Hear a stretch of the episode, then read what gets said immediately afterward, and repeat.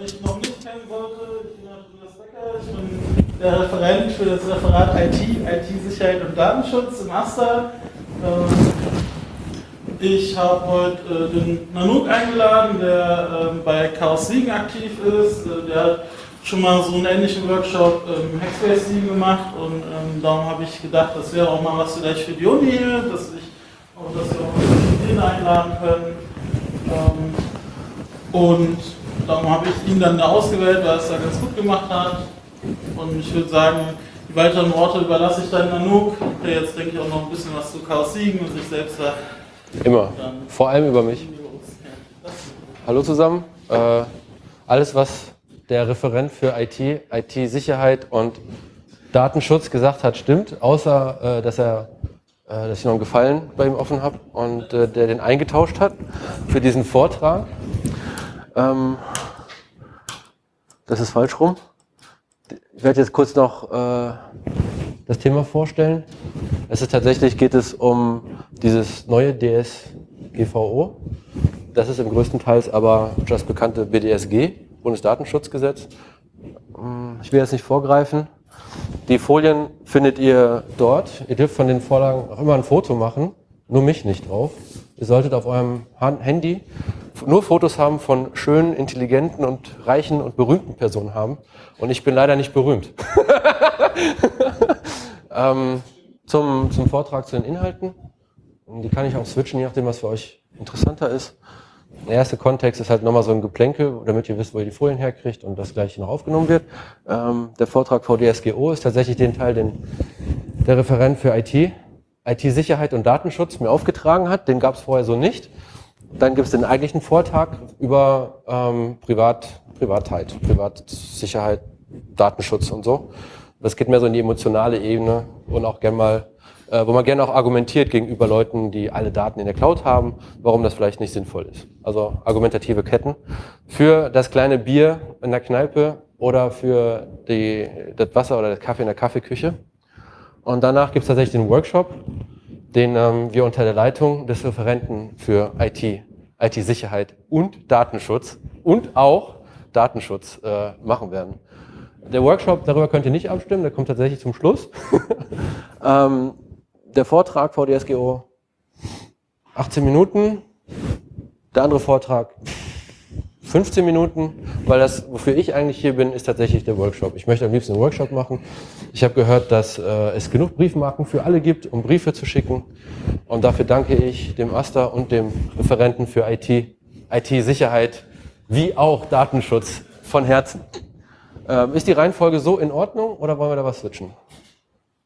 Hervorragend, da muss ich nicht hin und her äh, shiften, dann machen wir es genauso weiter. Kurz noch zum Kenntnis, äh, bitte macht eure Handys aus, weil es gab mal einen Vortrag mit Georg Appelbaum, das ist der Tor-Entwickler, das ist ein Internet-Anonymisierungsnetzwerk und der hat auf dem CCC-Kongress äh, dann irgendwann gesagt, ach so Leute, wegen NSA-Überwachung und so weiter und so fort, ich mache jetzt mal mein Handy an. Und dann hat er erklärt, okay, äh, ich werde überwacht, das ist bekannt und nicht nur ich werde bewacht, sondern die Leute, die in meiner Gegend sind. Und ihr seid in meiner Gegend nicht räumlich, sondern wir sind alle in derselben Telefonzelle angemeldet und davon gibt es eine Kopie. Also so schnell werden Daten erhoben. Und ähm, außerdem könnt ihr mich dann nicht stören, wenn ich meinen Monolog halte, weil das Handy aus ist. Flugmodus? Flugmodus ist okay. Bist du Captain? Bist du Pilot? Nee. Okay. Hä? Nein. Also tatsächlich habe ich wirklich nur gesagt, dass hier nicht irgendwie rumvibriert wird, weil dann komme ich aus dem Tritt mehr noch, als ich ohnehin schon ein bisschen neben der Mütze bin. Ja, äh, den Workshop gab es schon mal. Ah, ich merke, wir haben hier richtig äh, Aluhüte am Start, da können wir gleich drüber reden. Finde ich gut. Ähm, wie gesagt, der Vortrag wird aufgenommen. Ab seitdem der Referent für IT, IT-Sicherheit und auch Datenschutz äh, mich vorgestellt hat. Wenn ihr nicht auf die Aufnahme kommen wollt, dann stellt die Fragen nachher. Ungefähr nach dem Vortrag werde ich halt einen Cut machen und dann sind wir wieder unter uns. Ähm, ich nehme das auf, damit ich den Vortrag einmal halte, dann können die anderen sich das halt im Internet runterziehen. Zum Beispiel, ah, den Namen darf ich jetzt nicht nennen, aber es gibt ja diesen einen, der mit T anfängt. Den grüße ich ganz lieb. Ähm, welche Richtung? Ja, also wir nehmen das auf, damit ich nicht so viel reden muss. Ich rede heute Abend schon genug. So, fangen wir an. Datenschutzgrundverordnung. IANL. I am not a lawyer. Also das, was ihr jetzt seht, habe ich mir äh, angelesen, angeeignet. Und ähm, das ist auch in den letzten Monaten bis zu zwei Jahren äh, so auf den Mailinglisten, auf denen ich unterwegs bin, aufgeschlagen. Handy aus. Und herzlich willkommen. Ähm, das heißt, ich kann euch keine Rechtsbeihilfe geben oder keinen, keinen rechtskräftigen Rat. Aber das, was ich halt gelesen habe, das ist das, was äh, in, den, in den Vereinen, die jetzt Muffensausen haben, äh, so ankommt. Und es geht vor allem, also wir nennen das, also ich nenne das immer die DSGVO und ich weiß nicht, in welcher Reihenfolge die Buchstaben eigentlich richtig sind. Das ist der korrekte Titel. Also geht über drei Zeilen, schon sehr nett. Und dann ähm, kann man sich den normalen, den Text auch wirklich dort runterladen. Das ist ziemlich interessant, sich auf ähm, also europäische Gesetzestexte herunterzuladen. Wer hat noch nicht einen europäischen Gesetzestext gelesen? Ah, keine, ah ihr zwei habt doch noch nicht gelesen. Vier, doch jetzt. ähm, das ist super interessant. Ähm, ich finde, da, da kommt so ein bisschen europäische Idee her, weil die Teile werden auch übersetzt. Das heißt, ein Gesetzestext auf Deutsch, den gibt es auch auf Englisch und Französisch. Und am Ende sagt ein Gesetz, was gut und schlecht ist. Und gut und schlecht ist eine moralische Sache. Das heißt, wir reden hier eigentlich über Werte. Und die Europäische Republik, wie ich sie gerne nenne, ist wohl dann eher wohl eine Wertegemeinschaft als äh, sonst was. Aber ähm, jetzt haben wir nun dieses äh, DSGVO. Was jetzt, werdet ihr euch fragen. Und es gibt tatsächlich einen großen Aufruhr in der Bundesrepublik. Ähm, teilweise kriegt man schon Spam dazu, also direkt nach Bitcoins gab es die SVGO-Spams dazu. Ist Ihr Verein äh, bereit für die Zukunft? Und ich finde das eigentlich äh, recht witzig, weil es gibt kaum was Neues. Wir haben in der Bundesrepublik mit dem Bundesdatenschutzgesetz, mit der Telekommunikationsgesetz und was ist das andere? Das Telemediengesetz. Vielen Dank, Herr Referent für IT, IT-Sicherheit und Datenschutz. Ähm, das ähnelt sich super sehr. Und da ändert sich auch gar nichts. Das Lustige, das, das was sich am 25. Mai ändert sich eigentlich nur voll, dass, dass, äh, dass es jetzt anzuwenden ist. Gel, gegelten, gegolten, gegolten hat es schon vor zwei Jahren. So, und deswegen gibt es die zwei Jahre Anpassung. Und jetzt, jetzt, am 25. Mai, ähm, gilt es. Und das, was sich ändert, ist kaum was, außer dass die Strafen höher sind. ähm, das Dokument ist 62 Seiten lang, das kann man mal lesen das ist, da ist sehr viel White Space zwischen. Also man kann das wirklich tatsächlich mal runterlesen. Und ich empfehle das, weil einem so der, der Geist dieses Gesetzes ähm, entgegenkommt. Und es ist eigentlich ein sehr schöner Geist. Also da werden zum Beispiel privat äh, personenbezogene Daten gesprochen. Und das ist natürlich ein Konzept, das die Amis zum Beispiel nicht kennen. Und ähm, dem wir, sage ich mal, in der Bundesrepublik aber schon sehr lange äh, verfolgen. Das haben die Franzosen nicht einmal gehabt. Jetzt schon. So, äh, ich möchte dann direkt reinspringen in die DSGVO. Da gibt es ähm, am Anfang erstmal so eine Begriffsdefinition. Manche Leute sind vielleicht nicht so technisch drin im Thema und ähm, da gehört es halt auch zum guten Ton, dass wenn die Wörter, die später verwendet werden, dass man da zumindest weiß, was so eigentlich gemeint ist. Und das, was uns am meisten betrifft, ist die Datenverarbeitung. Das ist nicht wahr. Das, was am meisten betrifft, uns alle, ist äh, personenbezogene Daten. Dafür gibt es den zweiten Teil. Aber ich dachte, Datenverarbeitung würde euch mehr interessieren. Datenverarbeitung ist ganz einfach. Das ist alles. so, für die Zuhörer jetzt werde ich das mal kurz vorlesen. Im Sinne dieser Verordnung bezeichnet der Ausdruck Verarbeitung jeden mit oder ohne Hilfe automatisierter Verfahren ausgeführten Vorgang oder jede solche Vorgangsreihe im Zusammenhang mit bezogenen, personenbezogenen Daten wie das Erheben, erfassen, die Organisation, das Ordnen, die Speicherung, die Anpassung oder die Veränderung, das scheint wohl ein Unterschied sein, zu sein, das Auslesen, das Abfragen, die Verwendung, die Offenlegung durch Übermittlung, aber auch die Verbreitung oder eine andere Form der Bereitstellung, den Abgleich oder die Verknüpfung, die Einschränkung, das Löschen und die Vernichtung. Das ist alles Verarbeitung äh, gemeint da drinnen. Also sobald ihr ein, ein Datum vor euch liegen habt in eurem Kontext, wo ihr quasi für einen Verein tätig seid, Gesellschaft bürgerlichen Rechts oder terrorähnliche äh, Gesellschaft, dann gilt für euch die DSGVO in diesem Sinne. Und ähm, das Ding gilt ja schon zwei Jahre. Wollen wir uns mal anschauen, wie das Ding, das schon seit zwei Jahren äh, gilt, wie das bisher in der Praxis umgesetzt wird. Und da möchte ich euch äh, drei Beispiele ausbringen, die kennen wir wahrscheinlich. Wer war heute noch nicht im Internet? Ah, alle waren im Internet. Das ist sehr gut. Es gibt viele, sehr, die meisten Webseiten ähm, binden halt von Drittanbietern ähm, JavaScript ein, um den die Interaktion, um die Interaktion besonders freundlich zu gestalten, mit Blink und Bunt und so weiter und so fort, vor allem auch mit Werbung. Und dazu gehören zum Beispiel Google, Bing, Yahoo. Und die sind eingebunden, ohne dass man informiert wird. Das heißt, man geht auf die Seite, zack, ist das schon weg. So, das laden Inhalte Dritter, und das sind halt zum Beispiel diese JavaScript-Sachen, die übermitteln ähm, die Daten und ähm, außer einfach nur so herumzusurfen, Spiegel Online zum Beispiel, ähm, die Uni Siegen und die Stadt Siegen haben sowas eingebunden, äh, auch bei der Bestellung bei Online-Shops. Das heißt, äh, die verarbeiten zu dem Zeitpunkt schon Daten, personenbezogene Daten. Und da ist jetzt irgendwie noch nicht das DSVGO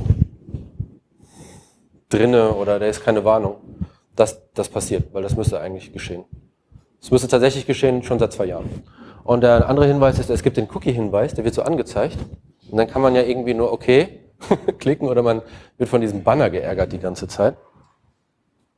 Aber, und das ist das Geile, es gibt Tools wie zum Beispiel Google Analytics, die tracken die Bewegung eures Mauszeigers auf dem Bildschirm. Kann man Sachen able ablesen, wie zum Beispiel, ob ihr Parkinson habt äh, oder runterholt oder was gibt's noch? Äh, müde seid, hektisch seid. Aber diese ganze Mausbewegung kann man halt ablesen und die werden schon weggeschickt. Während ihr auf den Hinweis klickt, dass das bitte zu unterlassen ist oder dass der Cookie nicht gemacht wird, wird einfach schon ab Daten abgeschnorchelt. Möchtest du deine Frage stellen und dann auf die Aufnahme kommen? Hervorragend. Ähm, meine Frage direkt dazu zu den Mausbewegungen ist, ist es auch ähnlich, wie lange du dir zum Beispiel einen Beitrag anschaust?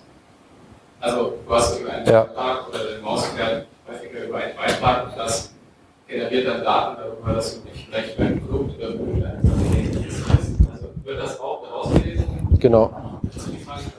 Also ich wiederhole natürlich die Frage für die Zuhörer, für die Tausende von Zuhörern.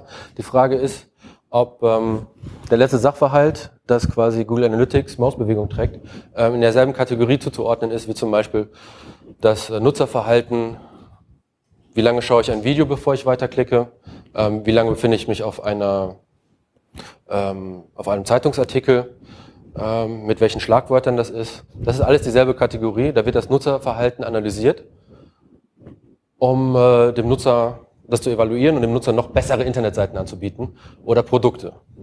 Das ist aber tatsächlich, äh, ich nenne das jetzt einfach mal Aluhut. Das ist vielleicht das falsche Wort. Paranoia ist auch das falsche Wort. Das passt einfach nicht zur DSVGO. Weil sonst würden die jetzt das schon nicht machen. das kommt im zweiten Teil. Also, uh, we are doomed. Das Ende der Welt ist nah. Ähm, mit oder ohne DSVGO. Und da möchte ich gerne noch den Linus äh, zitieren. Doomed mit Fragezeichen. Ist es wirklich so schlimm? Gibt es nicht vielleicht doch ein bisschen Hoffnung? Ähm, das ist eine rhetorische Frage. Die Antwort heißt natürlich nein, es gibt keine Hoffnung. Wir werden alle sterben. Wir machen einen Themenwechsel. Und zwar jetzt zu den Vereinen. Wir haben jetzt kurz einen Einblick in, den, ähm, in, in das Datending gehabt, in, das, in den Gesetzestext, Verarbeitung, wie uns das betrifft. Das betrifft uns alle definitiv. Egal welche Seite wir jetzt da sind.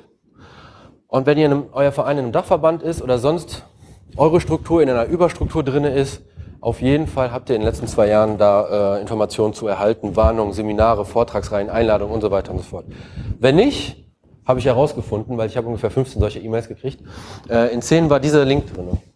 Und zwar ist das eine Zusammenfassung halt für jetzt für Vereine ähm, vom unabhängigen Landeszentrum für Datenschutz Schleswig-Holstein. Und die sind ziemlich gut bei Datenschutz. Schon seit Jahrzehnten tatsächlich. Staatlich gefördert, universitär unterlegt, wissenschaftlich untersucht. Ähm, die sind quasi die Speerspitze des Datenschutzes.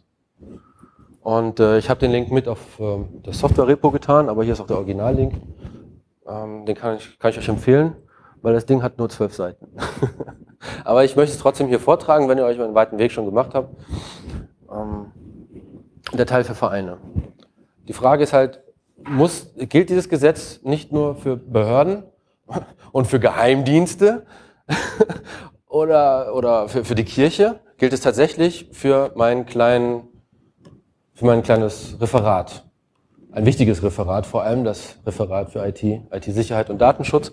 Aber gehört es dazu? Ja, alle Vereinsarten, alles was irgendwie eine Personengruppe ist, äh, juristische Personen, das gilt für alle, die Daten verarbeiten. Ohne Einschränkung. Früher gab es sowas, ja, aber wir sind alle ehrenamtlich. Ja klar, Bauer Kalle mit seinem Treckerclub, der weiß ja nicht, was mit Daten zu tun ist. Aber auch der muss jetzt mittlerweile ähm, IT studiert haben. Dann, ähm, worum geht es da eigentlich? Es geht da vor allem um personenbezogene Daten. Also es gibt so generell Daten, Anzahl der Einwohner in der Bundesrepublik zum Beispiel. Dann gibt es Daten, ähm, zum Beispiel Augenfarbe, Wohnort, sexuelle Vorlieben, Krankheiten, genetische Vorkrankheiten oder was auch immer. Das sind alles personenbezogen, aber auch da wird schon mal unterschieden. Es gibt tatsächlich Kernkategorien, die sind so unglaublich personenbezogen, so unglaublich schützenswert, ähm, dass man da nochmal einen Riegel vor, äh, vorliegt, äh, vorschiebt. Den werde ich gleich noch darauf zurückkommen. Das bedeutet für Vereine tatsächlich eine gewisse Konsequenz. Alles andere, personenbezogene Daten, ähm, da ist unsere Kultur eigentlich schon so weit, dass, naja, also eigentlich wissen wir schon, was an personenbezogene Daten sind. Wenn ich drei Daten habe und kann daraus schließen, welche Person gemeint ist, dann ähm, ist das personenbezogene Daten. Jo.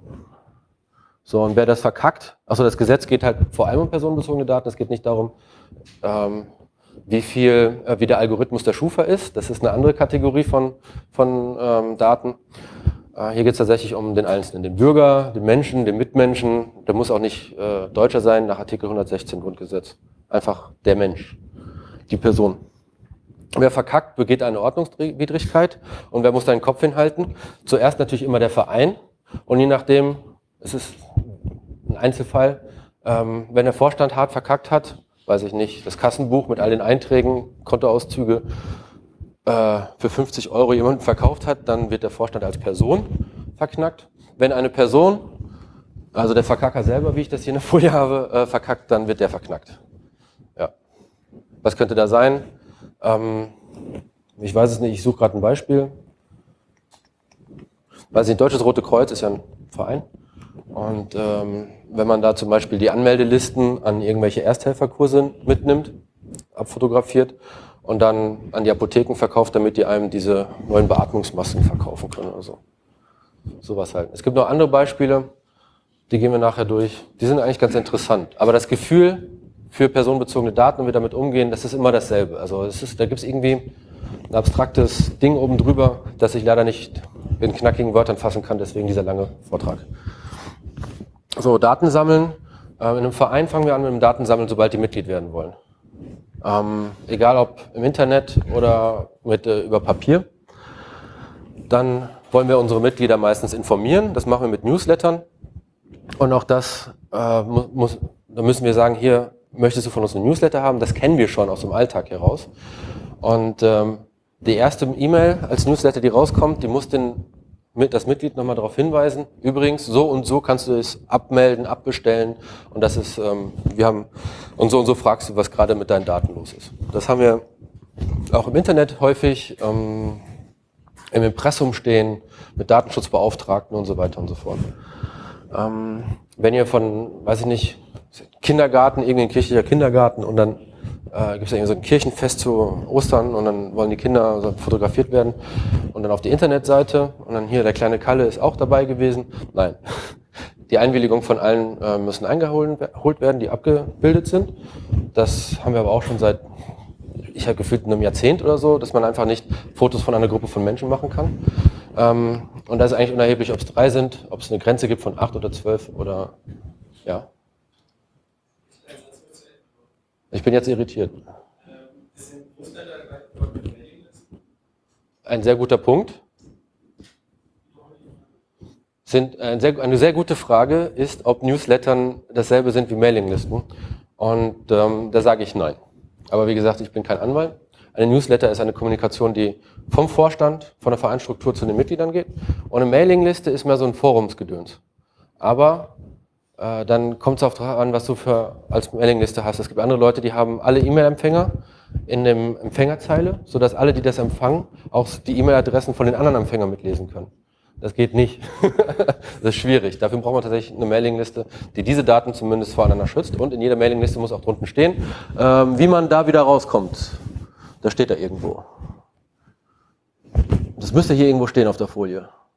Da, Information zum Widerspruchsrecht. Also Sie wollen diese E-Mailing-Liste abbestellen, ist diese Information zum Widerspruchsrecht. Ähm, dann habe ich noch ähm, den Punkt, wenn der Vorstand irgendwie zur Weihnachtsfeier einlädt und dann irgendwie den Bericht des Jahres raushaut und da drinnen steht, ja, äh, Tom ist wieder aus dem Krankenhaus, weil er, äh, nachdem er sich so hart besoffen hat, das sind halt Daten, die fallen unter Grundrechte und Grundfreiheit aller Betroffenen. Also wenn ihr die Mitglieder informiert, dann irgendwie so, dass keine Person daraus irgendwie abgeleitet werden kann. Das ist auch so eine Spielregel, die ich glaube ganz vernünftig ist in dem Sinne.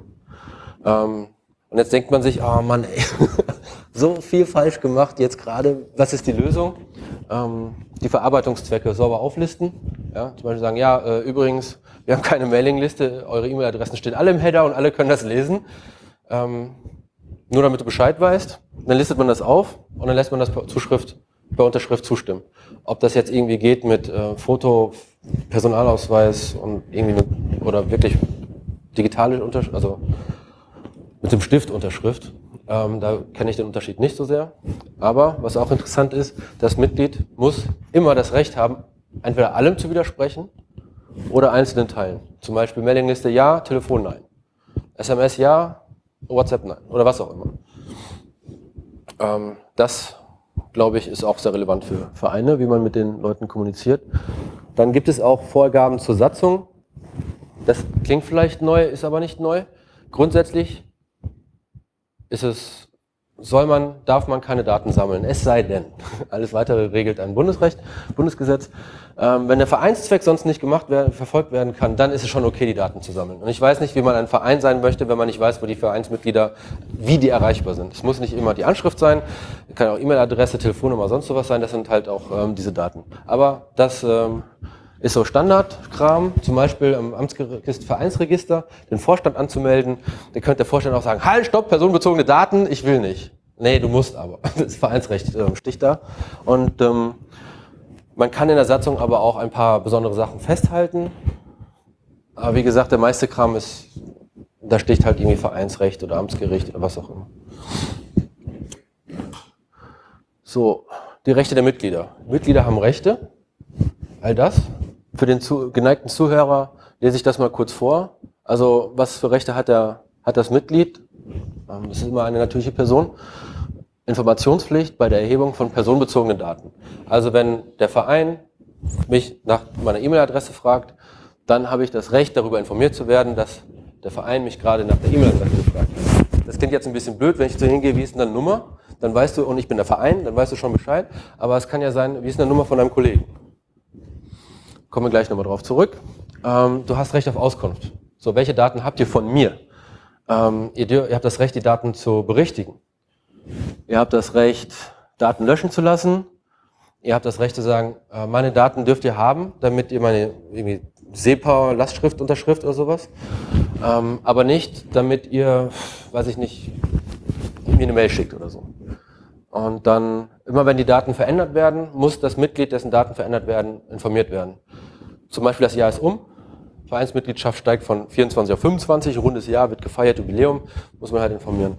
Dann ähm, Datenübertragbarkeit. Wenn man, da bin ich mir gerade nicht sicher, ich überspringe deswegen. Ähm, das Widerspruchsrecht Recht, nicht ausschließlich auf einer automatisierten Verarbeitung, einschließlich Profiling, beruhende Entscheidung unterworfen zu werden, die der betroffenen Person gegenüber rechtliche Wirkung entfaltet oder sie in ähnlicher Weise erheblich beeinträchtigt. Ein klassisches Beispiel ist das äh, Scoring-Verfahren der Schufa. Da ist man aber nicht Mitglied bei, sondern da ist man tatsächlich äh, Datenvieh. Wenn ein Mitglied, wenn ein Verein über euch irgendwelche Statistiken laufen lässt und dann feststellt, okay, der Typ hat jetzt ein gewisses Geld, deswegen sollte er mehr zahlen, wenn das nicht in der Satzung geregelt ist, ähm, ist sowieso ein Problem. Wenn aber dieses stattfindet, wir fragen beim Finanzamt, ich weiß gar nicht, wie man die Daten kommt, wir fragen beim Finanzamt an, ähm, wie viel Geld du so machst. Da muss schon ganz am Anfang auf den Anmeldebogen draufstehen, übrigens, wir machen ein Profiling über dich, damit wir halt in diesem Fall den Mitgliedsbeitrag anpassen können. Grob so ist das gemeint. Ist das eine Frage? Ja, so toll. Du hast ja gesagt, dass das ähm, auch bei Veränderungen der Daten anfängt. Das heißt, wenn ich jetzt sage, quasi, äh, ja generell immer ein Update oder so, dann müsste ich jedes Mal, wenn irgendwas äh, mit meinen Daten gemacht wird, auf jeden Fall ähm, und vielleicht das Beispiel, das hinkt ja ein bisschen, weil Eintrittsdatum ändert sich nicht über die Zeit. Ich soll die Sachen wiederholen. Die Frage, Dankeschön. Die Frage war, Äh, Nanook, erklär mal den Punkt Mitteilungspflicht in Bezug auf die Berichtigung, Löschung oder Einschränkung der Verarbeitung. Nee, war das das? Also was, ähm, wie hat der Verein sich zu verhalten, wenn, die, wenn der Datensatz sich verändert? So, Eintrittsdatum ändert sich nicht. Mein Beispiel mit dem Jubiläum ist schlecht, aber es kann sein, dass ähm, du heiratest, ich kriege das mit als Verein und ändere deinen Status von ledig auf verheiratet. Das muss ich dir dann mitteilen, dass ich das weiß. Oder... Äh, nee, nee, das ist die Mitteilungspflicht des Vereins gegenüber dem, dem Mitglied. Ja. So, aber wenn der Vorstand als Person, als Privatperson weiß, dass du geheiratet hast, gratuliert dir und so weiter. Wenn er es nicht in das System einträgt, dann, das, dann musst du auch den Vorstand natürliche Person sein lassen, irgendwo so. Noch eine Frage? Keine Frage. Dann machen wir auch direkt weiter. Ähm, was bedeutet das für den Verein? Also bei all den Rechten, wenn du ein paar äh, Mitglieder hast, die dann sagen, okay, komm, ich will das alles wissen. Ich mache mir einen Timer, ich stelle die Frage jede Woche. Dann hat der Verein, der, der, die Anträge müssen innerhalb eines Monats, Monats bearbeitet werden. Wenn dann aber so eine Flut entsteht, dann darf der Verein auch zwei Monate Zeit dazu haben. Und ähm, das Geile ist, Nichtmitglieder haben auch Rechte auf ihre Daten. Wenn du zum Beispiel, du bist Vater, so, und das steht in der Datenbank drinne. Das, dein Kind ist ein noch nicht Mitglied und das hat aber auch dieselben Rechte wie vorhin besprochen. Ähm, sollte das irgendwie da drinnen landen, dann hat dein Kind auch diese, genießt dein Kind auch diese Rechte. Ähm, dann kommen wir zum interessanten Punkt Datenweitergabe. Ich hatte es vorher angesprochen. Ähm, folgende Situation. Meuterei auf der Bounty. Ja? Der Vorstand hat durchregiert, die Mitglieder sind unzufrieden und die wollen sich jetzt organisieren und brauchen dafür eigentlich mal Rundumschlag alle E-Mail-Adressen von den anderen Mitgliedern, um zu meutern. Und jetzt muss man also überlegen, also grundsätzlich sich zu organisieren, das ist schon eine feine Sache, das ist ein Grundrecht. Äh, auf der anderen Seite, der Vorstand will nicht, dass gemeutert wird, weil er, er, er liebt sein Amt und er hat jetzt auch gerade dieses, da gibt es auch dieses Machtgefälle, er sitzt halt auf den Daten. Ähm, wie sieht's aus? In dem Fall wird der Treuhänder eingesetzt. Das ist äh, häufig auch eine Person, die in dieser Thematik beruflich äh, unterwegs ist. Das Fachwort heißt Berufsgeheimnisträger. Ähm, der kriegt dann halt die Daten vom Vorstand, der guckt da mal ein bisschen drüber und evaluiert dann, äh, welche Daten er wie weitergibt und ähm, ob das gerechtfertigt ist. Äh, es könnte sein ein Notar, glaube ich. Ich weiß nicht, ob der Brandschutzbeauftragte das machen kann. Ja? Ähm, heißt das jetzt im Endeffekt, wenn ich jetzt irgendwie meutern will oder einen anderen Grund habe, kann ich prinzipiell immer das von allen Mitgliedern bekommen? Oder? Interessanterweise ja. Also grundsätzlich mal, die Frage war, äh, wenn ich meutern will, oder angenommen, ich möchte eigentlich nur die Daten. Darf ich den Vorwand geben, dass, dass die Mitglieder sich mal hier organisieren möchten? Äh, darf ich unter diesem Vorwand einfach an alle E-Mails drankommen oder an alle, alle Datenbestände? Was generell, dass man auch mal in so einem Fall wirklich auf einmal an die äh, E-Mail-Adresse kommt. Ja. Ja, das ist definitiv komisch und da habe ich mich falsch ausgedrückt. Die Sache ist, dass diese Entscheidung der Treuhänder übernimmt. So, weil du kannst es nicht dem Vorstand geben, der wird sagen, nein, keine Meuterei. So, der Verein bin ich. Und die Mitglieder können aber sagen, Hammer, das kann es aber auch nicht sein, Machtgefälle, du fährst den Verein gegen die Wand, falsche Werte und so weiter und so fort. Deren Interesse, dieses Versammlungsrecht, sich zu organisieren und so, das muss ja auch gewahrt sein.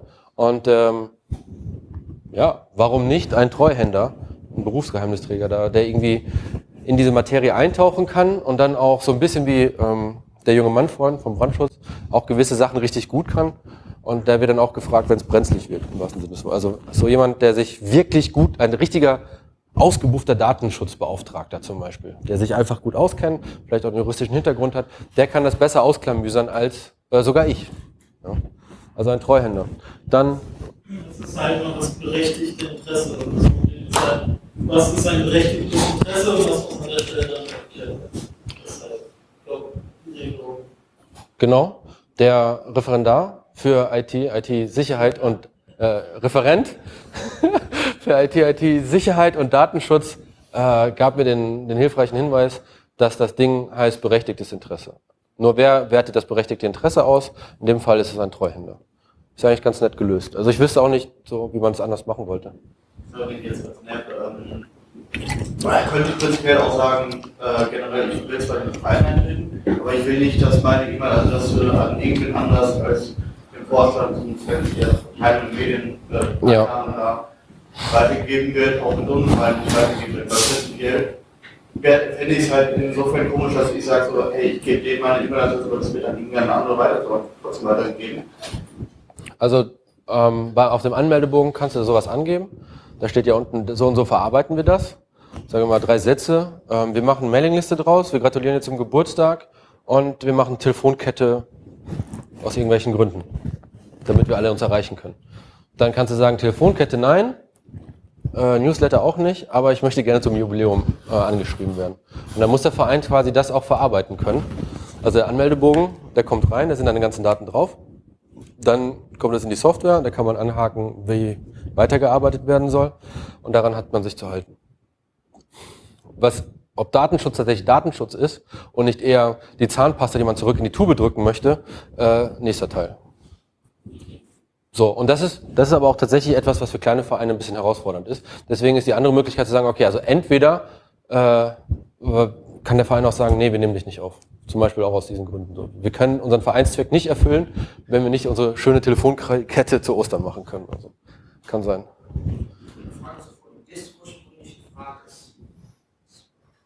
Äh, das, kennst du Git? Da liegt die Folie drauf, kannst du selber korrigieren. Lass mich mal kurz bitte lesen. Mitglieder wollen eine Fahrgemeinschaft. Achso, das ist der nächste Punkt. Dann, dann erkläre ich das. Ich komme direkt, wenn zum ersten Beispiel keine weiteren Fragen sind. Das war aber auch ein subtiler Hinweis darauf, ich soll hinne machen. Das finde ich gut. ähm, Mitglieder wollen eine Fahrgemeinschaft organisieren und brauchen dann halt die Daten. Aber sie wissen halt nicht, wer sonst noch, weiß ich nicht, auf der, auf der Hart wohnt und so und fragen den Verein. Ähm, nein, der Verein darf das nicht weitergeben, der Vorstand darf das nicht weitergeben. Aber, frage erst. Aber er darf ähm, die Rückfragen und Daten des über, ursprünglichen Fragers geben.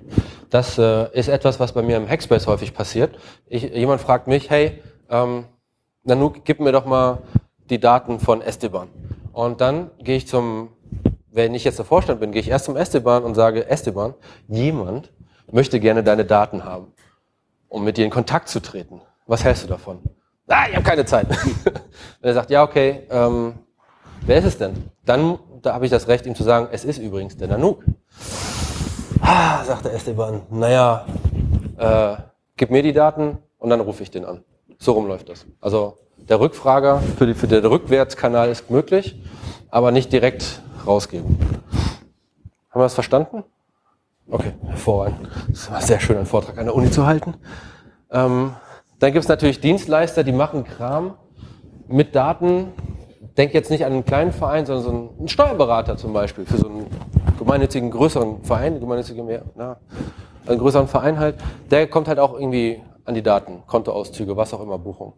So, darf man die Daten weitergeben. Also irgendwie muss man ja schon Steuern bezahlen in der Bundesrepublik, sonst wäre das Spiel ja auch keinen Sinn. In dem Fall muss der Vorstand tatsächlich prüfen, ob der Dienstleister sich an die Spielregeln hält.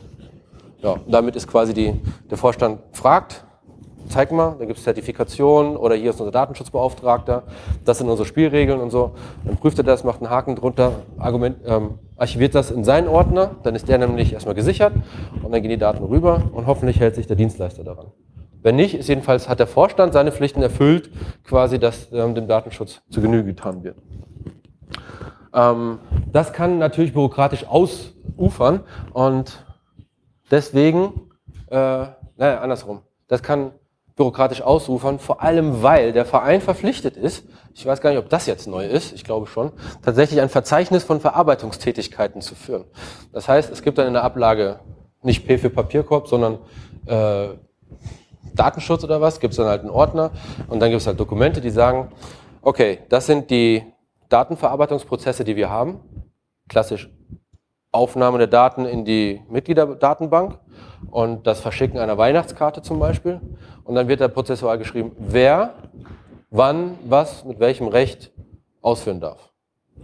So, und das wäre jetzt nicht eine Person, sondern heißt dann quasi der Vorstand. Der Finanzvorstand darf in die Kontoauszüge gucken und gucken, ob der Mitgliedsbeitrag bezahlt wurde. Grob so. so solche Sachen stehen dann schon durchnummeriert, ähm, damit man auf Zuruf sagen kann, hey, äh, wie war das nochmal? Verfahren A-B unter Punkt C, ähm, damit man einen Referenzpunkt hat. So, dann, warum nicht einfach einen Datenschutzbeauftragten einstellen? Naja, Datenschutzbeauftragte ist jetzt, kriegt man nicht geschenkt. Und ähm, man muss sie auch nicht gar nicht haben, wenn dann wenn bei diesem ganzen Datenverarbeitungskram äh, bis zu nur neun, also bis zu neun Personen äh, damit befasst sind. Wenn tatsächlich, wenn, wenn ihr einen habt, der die ganzen Mitglieder Gedöns macht, dann ist es nur eine Person. Dann können noch acht weitere Personen helfen, ist okay. Aber sobald die neunte, also sobald dieses Limit da erreicht ist, dann braucht einen Datenschutzbeauftragten. Die Grenze ist ein bisschen willkürlich. Ja, aber okay. also, was ist zum Beispiel der Fall, klassischer Fall, jeder ist Admin von der Facebook-Gruppe des Vereins und darf ähm, Sachen beantworten, die darauf kommen und äh, sich die Daten angucken. Das wäre doch eigentlich, so ich das verstanden habe, doch eigentlich auch dafür, dass die quasi eine Bearbeitung äh, an die Daten, äh, personenbezogene Daten kommen. Ja. Nicht die der Mitglieder, aber dann halt Leute, die da antworten. Ja, also ich wiederhole die Frage. Der Referent für, ah, der Referent, ihr kennt ihn, ähm, der hat die Frage gestellt, was ist denn, wenn wir auf Facebook eine Gruppe haben, 100 Leute drauf und davon sind 10 Admins, Gruppenadmins? Äh, müssen wir jetzt einen Datenschutzbeauftragten haben? Ah, ich glaube, da gilt erstmal äh, die Hausregel auf dem Facebook-Server. Und äh, dann kannst du da gucken, erstmal wie Facebook. Also da hat der Vorstand erstmal die Pflicht, die ganzen Gruppenmitglieder zu sichern, das, abzusichern, dass tatsächlich mit den Daten so umgegangen wird, wie man das möchte? Die Antwort lautet nein, wird nicht. ähm, und dann das mit Gruppenadmins ähm, ist ein interessanter Fall. Aber ich glaube wirklich, das unterliegt halt. Oder sagen wir mal klassisch die Info-E-Mail-Adresse, so info ja. Okay, was ist mit Mailinglisten? Wo, oder es gibt Vereine, die machen gerne was mit Technik die haben Mailinglisten und die haben sich in ihren Server hingestellt und da kann jedes Mitglied drauf zugreifen, weil offenes Geheimnis. Wer macht denn sowas? Ähm, gute Frage. Ich glaube, die Frage wäre eher so ein bisschen wenn, wenn man zum Beispiel eine offizielle Facebook-Seite hat und die Anfragen kommen, da sind mehr als neun Admins. Ja. Oder man hat eine Mailing, eine Kontaktadresse nach außen, wo Anfragen reinkommen und da sind mehr als neun Leute. So habe ich das, glaube ich, verstanden. Ja, also kannst du das aus verschiedenen Ecken konstruieren. Ich glaube, der klassische Fall ist halt eben diese Info-E-Mail-Adresse, so, die man dann im Impressum hat, wo dann aber halt irgendwie zehn Leute Zugriff haben, damit man schnell beantworten kann. So. Weißt, ich weiß es nicht. Oder, oder wir halt im Aster jetzt die aster.uni7.de, da können halt alle Referenten zugreifen. So, da kommt auch öfters personenbezogene Daten rein. Ja, also das Ding berührt tatsächlich gerade mehrere Punkte, die der DSVGO auch ähm, beschrieben werden.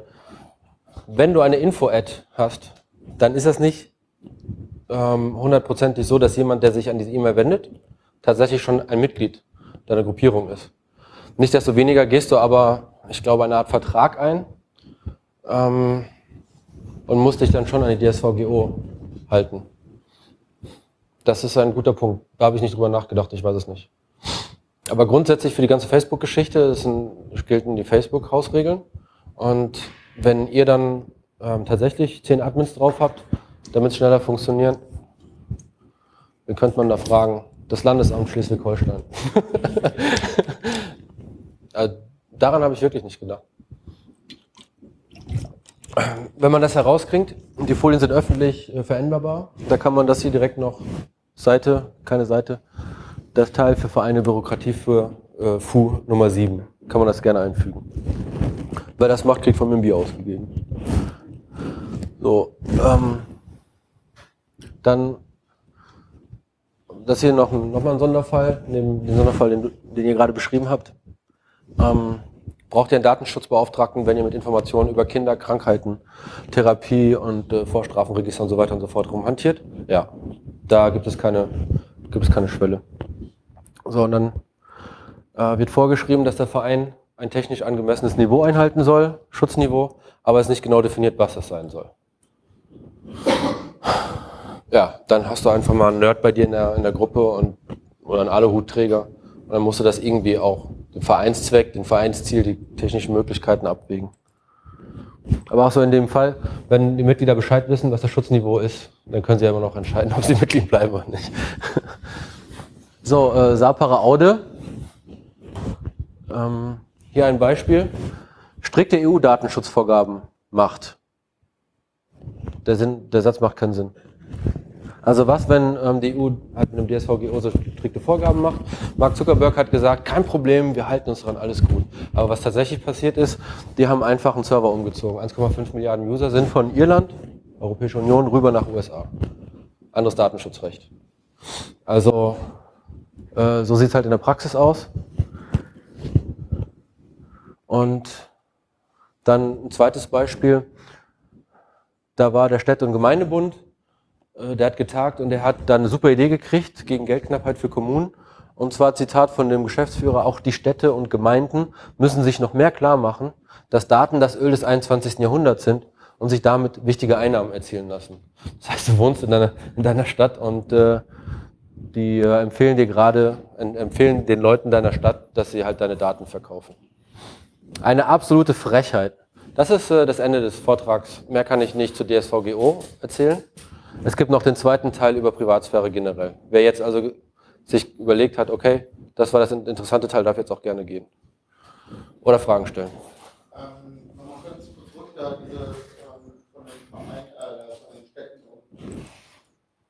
Ach, da habe ich den Link nicht dabei.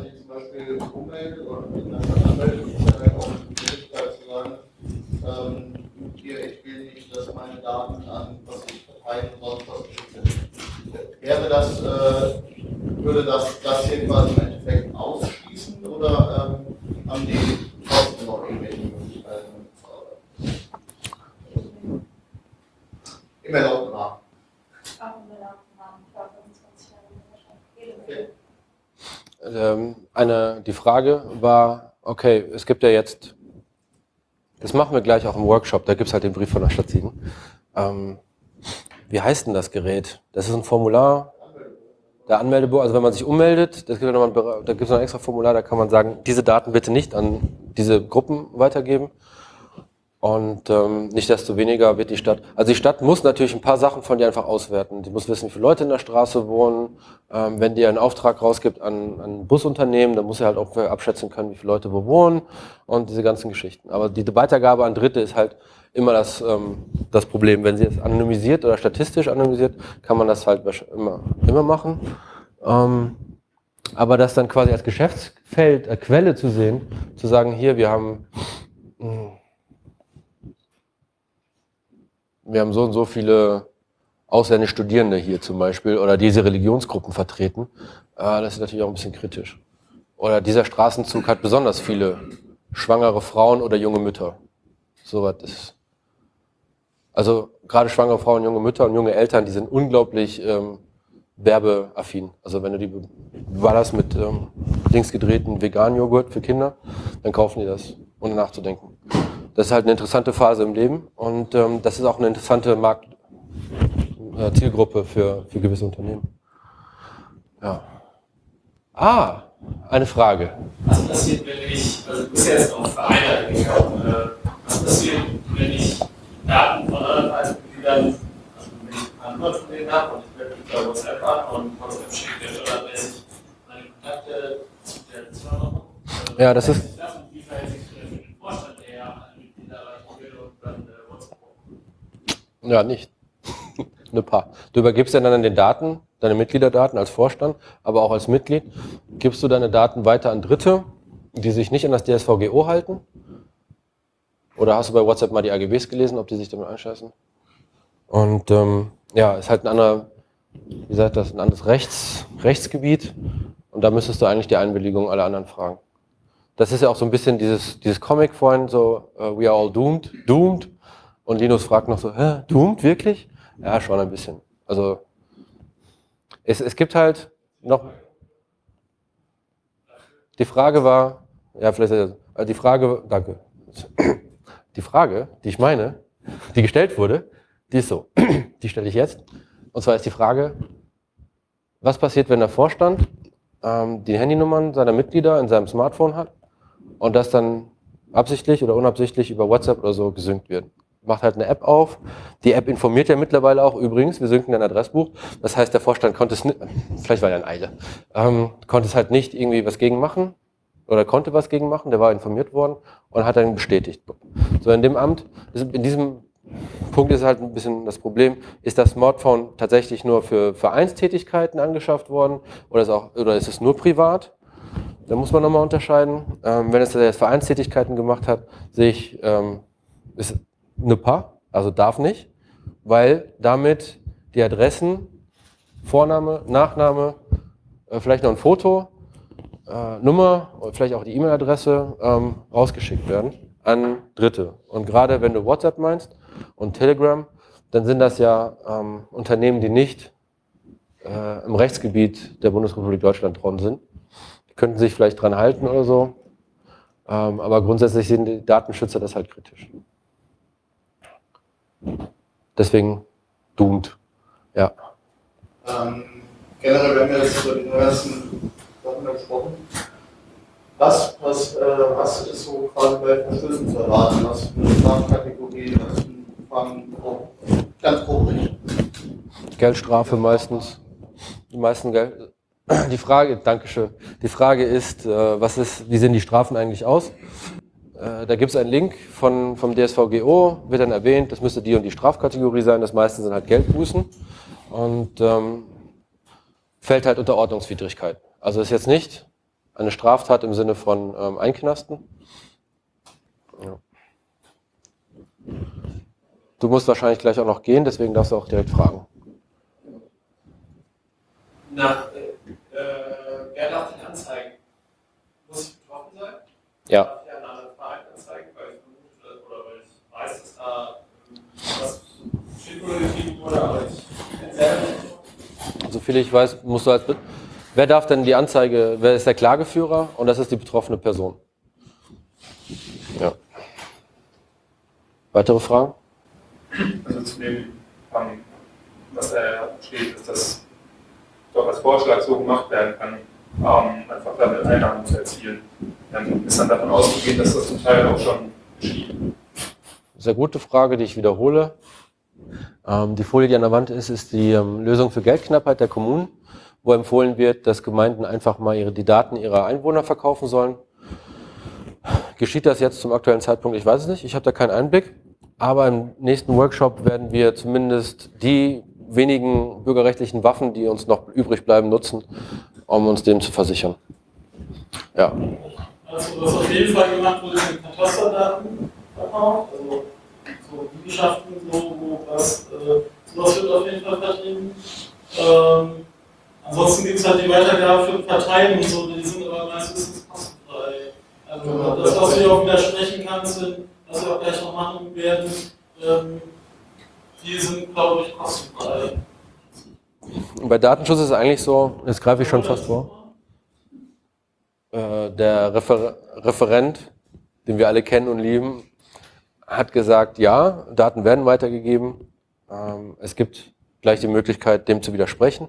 Aber für Katasteramt, für die Polizei, klar, ähm, werden die Daten weitergegeben. Und für Parteien war eine Auswertung wohl kostenlos oder immer noch kostenlos. Also Informationen demografische Daten. Ja. Ähm, das mir einfällt, hatten auch eben das äh, Thema Schufa und dass wir generell fordern dürfen, dass unsere Daten gelöscht werden. Gilt das für die Schufa zum Beispiel auch? Hervorragende Frage, die ich jetzt sofort wiederhole. Ähm, das Thema hatten wir draußen bei einer Zigarette. Also ich kann sagen, dass ich geraucht habe. Ich weiß nicht, ob ich in der Öffentlichkeit erwähnen darf, ob du vielleicht auch nicht geraucht hast. ähm, es war, es war tatsächlich eine Zeit lang, also die Schufa habe ich jetzt fünf Jahre angeschrieben und ähm, den zweiten Brief direkt mitgeschickt, der gesagt hat, so, meine Daten bitte löschen. Dann habe ich es nächstes Jahr halt nochmal angeschrieben und siehe da, die haben die Daten halt nicht gelöscht. Am Anfang haben sie halt noch mitgeschickt, nee, äh, ist halt unser Geschäftszweck und so, aber rein juristisch, also so, wenn man wirklich nach dem Gesetz ginge, hätten die meine Daten löschen müssen ja, zwei Jahre, zwei, zwei Jahre gehen ins Land, Lobby wirkt und ähm, eben Detekteien wie die Schufa, die sind dann halt quasi von der Löschungspflicht ausgenommen. Herzlich willkommen. Die beste Demokratie, die man für Geld kaufen kann. So, wir sollten, bevor wir jetzt gleich in eine Podcast-Runde äh, quasi äh, wegdriften, vielleicht eine kurze Pause machen oder zum nächsten Vortragsthema kommen. Wer hat Lust auf den nächsten Vortrag? Ah, ich zähle 20 Hände. oder vielleicht auch 25. Ähm, Fenster sind auf. Ich habe das Gefühl, es ist ein bisschen schwül hier. So, der nächste Vortragsteil, den, ähm, den kann ich besser. Der ist auch mehr so ein bisschen emotional. Ähm, der Datenschutz möchte quasi, ist der Schutz der Menschen, deren Daten erhoben und verwendet werden. Das ist das Problem. Sobald deine Daten erhoben und verwendet werden, hast du eigentlich verloren. Du kriegst die Zahnpasta nicht mehr in die Tube zurück. Und Datenschutz ist eigentlich ein Euphemismus. Eigentlich ist es zu spät. Eigentlich sind wir alle doomed. Aber wir leben in der Bundesrepublik Deutschland, wir haben noch einen Rechtsstaat, wir vertrauen so ein bisschen auf die soziale, zivile Decke zwischen uns, geben uns ein paar Gesetze und das ist der Datenschutz, der uns das Vertrauen gibt, dass man mit unseren Daten über uns keinen Schwachsinn macht. Es kommen gleich noch Beispiele über Schwachsinn, den man mit Daten machen kann. Ähm, vor allem ist der Datenschutz, das erste Argument ist ähm, Schutz gegen die Überwachung durch den Staat. Ich glaube, da haben wir hier auf diesem Gebiet äh, jahrzehntelange gute Erfahrungen gemacht, dass ähm, staatliche Überwachung Schwachsinn ist. Aber we are all doomed. Tatsache ist, dass der BND bessere Überwachungsmöglichkeiten hat als die Stasi, die Gestapo und alles, was vorher hier auf dem Land drauf war. Einfach weil sie das Internet schnorcheln und weil wir unsere Smartphones die ganze Zeit nicht im Flugmodus haben und alles sowieso rausteilen. Also Stasi hätte sich wahnsinnig darüber gefreut, über die ganzen Datensammlungen, ähm, die heutzutage möglich sind. Technisch sind wir einfach noch, noch, noch trauriger dran als äh, die ganzen Beispiele, die wir in der Schule lernen, wie schlimm es unseren Großeltern und Vorfahren ging. Wir haben wirklich verkackt. Ähm, und natürlich Schutz vor Ausbeutung durch Privatunternehmen. Wenn man nämlich so ein bisschen Daten gesammelt hat, äh, wir sind alle Gewohnheitstiere, wir haben einen biologischen Rhythmus, äh, wir gehen, wenn man Student ist, zur Uni.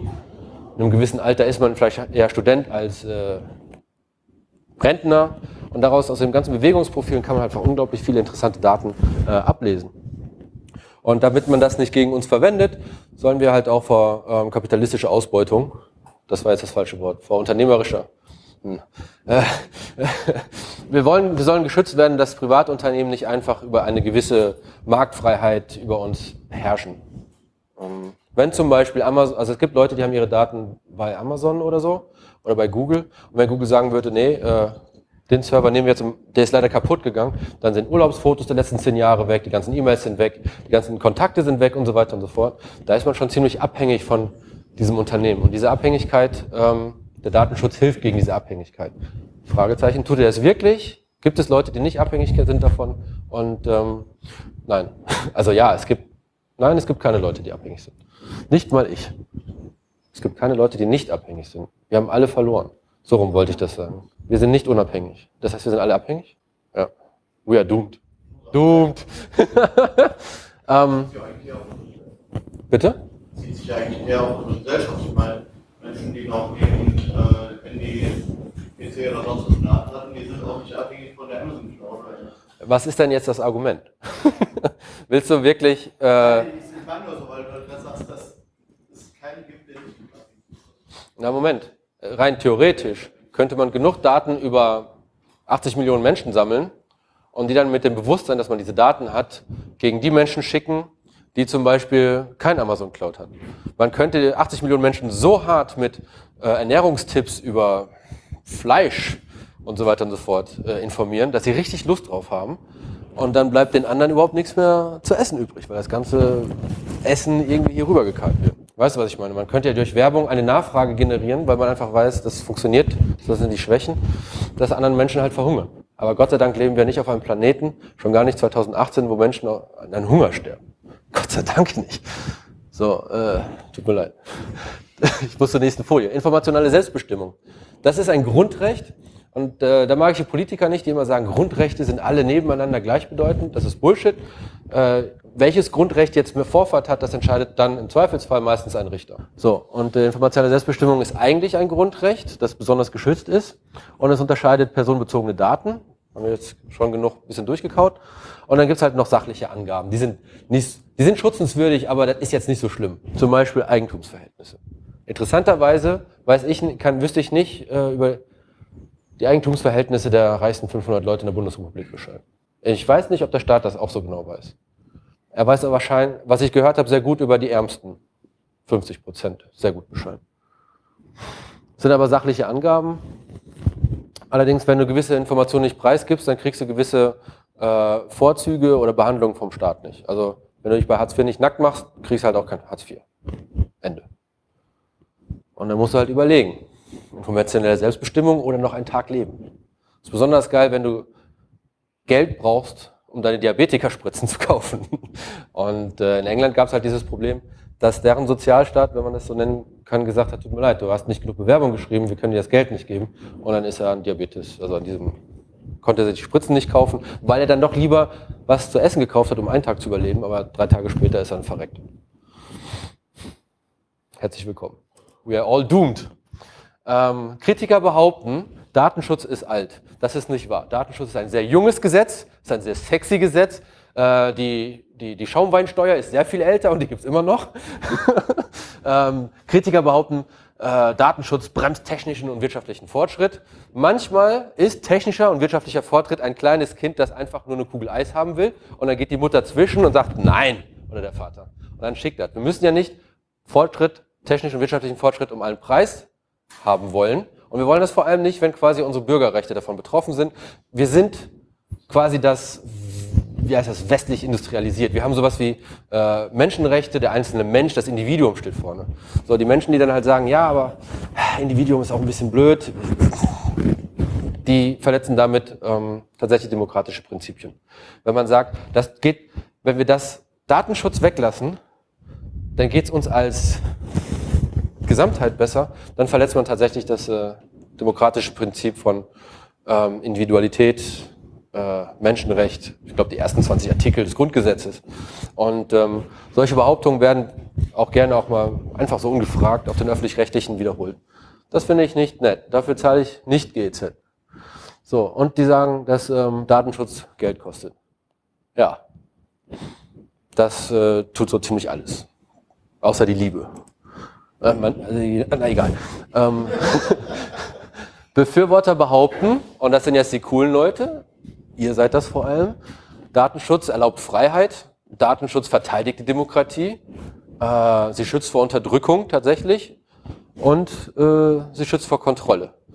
Und die coolen Befürworter, die treffen sich dann hin und wieder und schreiben auch Briefe, um ihre Bürgerrechte, diese, die letzten Waffen des Bürgerrechts, das sie noch haben, um eben diese tollen Sachen wie Freiheit und Demokratie zu verteidigen, äh, treffen sich in Workshops und dann halt quasi den Behörden, den Organisationen und der Polizeidienststellen, allen möglichen, äh, daran zu erinnern, dass all diese, diese Gruppen, die ja auch ein Existenzrecht haben, also eine staatliche Behörde ist schon, hat auch positive Seiten. Ein Privatunternehmen hat bestimmt auch irgendwo positive, na, hat's wirklich, ähm, positive Seiten, aber vor allem dienen sie uns. Wir leben in der Bundesrepublik und das bedeutet ja eigentlich so dem Wohl aller dienend.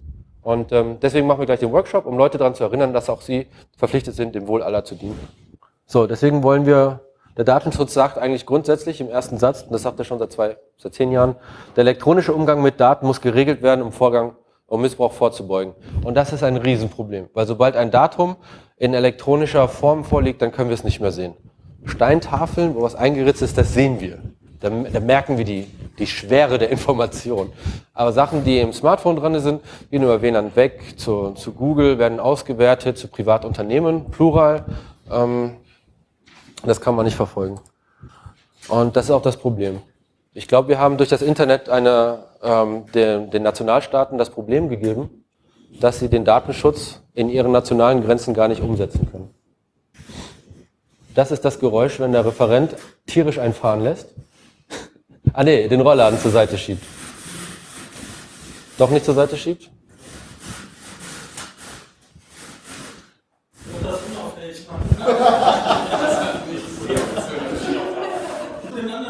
Der volle, ja, ich will das beschreiben. Also der volle, äh, der Audi Max betrachtet gerade interessiert, wie der Referent für IT, IT-Sicherheit und Datenschutz den Vorhang zuzieht. Mit einer ganz eigenen Eleganz und Ruhe. Ähm, wo war ich denn jetzt? Nationale Bestimmungen lassen sich im Internet kaum durchsetzen. Ich weiß gar nicht, ob man die überhaupt durchsetzen kann. Schwierig. Also, oder mit totaler Überwachung. Aber genauso wie es nicht hundertprozentig Sicherheit geben kann, gibt es hoffentlich auch nicht hundertprozentige äh, Überwachung. Ein bisschen Internet, ein VPN-Tunnel, also diese ganzen. Stimmt, äh, die, die Firewall in China ist sehr interessant. Vielleicht dazu nachher außerhalb der, der Aufnahme. Ähm, die Folie sagt auch eigentlich nur, we're doomed, ne? es geht den Bach runter.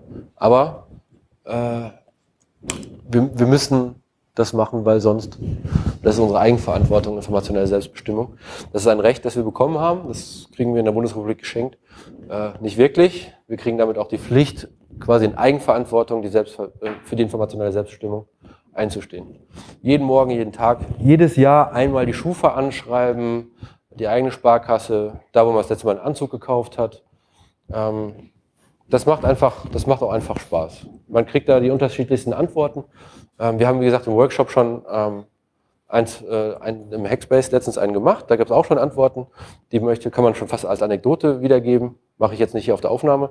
Und ich mache das ja auch schon seit fünf Jahren. Und da gibt es schon sehr, sehr geile Sachen. Also das System, so mächtig das aussieht von außen, ähm, auch da arbeiten irgendwie nur Menschen drin. Und das ist hoffen, hoffentlich noch lange arbeiten dort Menschen drin, weil Menschen haben halt auch ihre Schwachstellen. Wenn ihr keine Fragen habt, kommen wir jetzt zum Workshop. Gibt es noch Fragen?